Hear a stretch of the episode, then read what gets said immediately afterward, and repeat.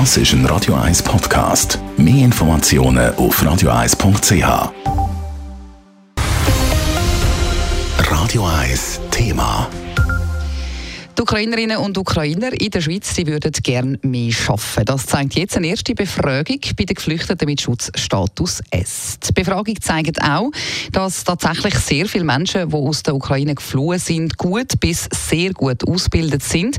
Auch Deutsch können schon ein paar. Bei mir im Studio ist jetzt äh, Simon Schaffer aus der Redaktion. Simon, du hast dir die Erhebung ein bisschen genauer angeschaut. Genau. In der Schweiz aufgenommen worden sind bis jetzt über 72.000 Geflüchtete aus der Ukraine. Also die haben den Schutzstatus S bekommen. Und die Berner Fachhochschule hat im Auftrag vom Staatssekretariat für Migration, dem SEM, rund 2'000 von ihnen gefragt, wie es ihnen geht, was sie noch weiter brauchen und eben auch, was sie vorher in der Ukraine haben gemacht haben. Was sich da zeigt, es sind viele Akademikerinnen und Akademiker in die Schweiz gekommen.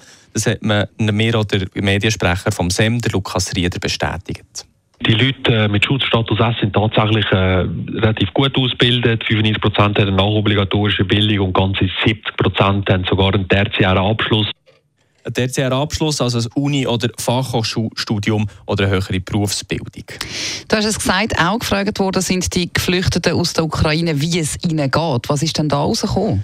Auf einer Skala von 0 bis 10, also schlecht bis ganz gut, haben die meisten einen guten Durchschnitt von fast 8 angegeben, zumindest bei der Gesundheit. Mehr als ein Drittel gibt hier an, dass sie mittel- bis schwer psychisch belastet sind. Besonders hoch ist der Druck bei Frauen unter 40. Ebenfalls erhoben hat man jetzt auch, was für Sprachen die Leute können.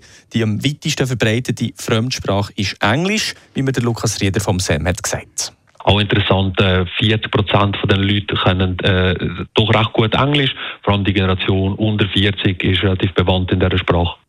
Auch interessant ist, dass etwa ein Fünftel der Ukrainerinnen und Ukrainer hier sich auf Deutsch verständigen können. Und hier kommen wir zu einem wichtigen Punkt. Drei Viertel der Befragten wollen gerne mehr arbeiten, also mehr als jetzt schon. Aber hier geben viele auch an, dass sie das wegen fehlender Sprachkenntnis nicht können. Zwar haben ganze 80 Prozent schon einen Sprachkurs besucht oder sogar schon abgeschlossen, aber einfach mit einem Sprachkurs lernst du Deutsch natürlich auch nicht. Und, und jetzt, wo man das weiß, ändert dann die Erkenntnis etwas beim Bund? Ja, das habe ich mich auch gefragt und der Sprecher vom Staatssekretariat hat gesagt, ja, weil die Leute mit dem Schutzstatus, die haben ja wirklich auch Bedürfnisse.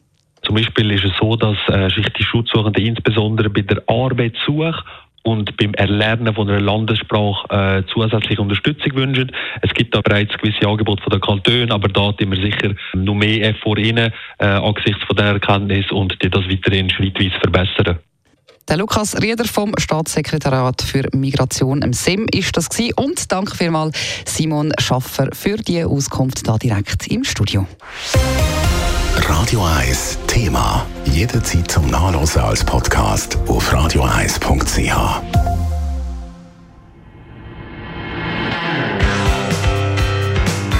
Radio 1 ist Ihre Newsender. Wenn Sie wichtige Informationen oder Hinweise haben, rufen Sie uns an auf 044 208 1111 oder schreiben Sie uns auf redaktion.radio1.ch.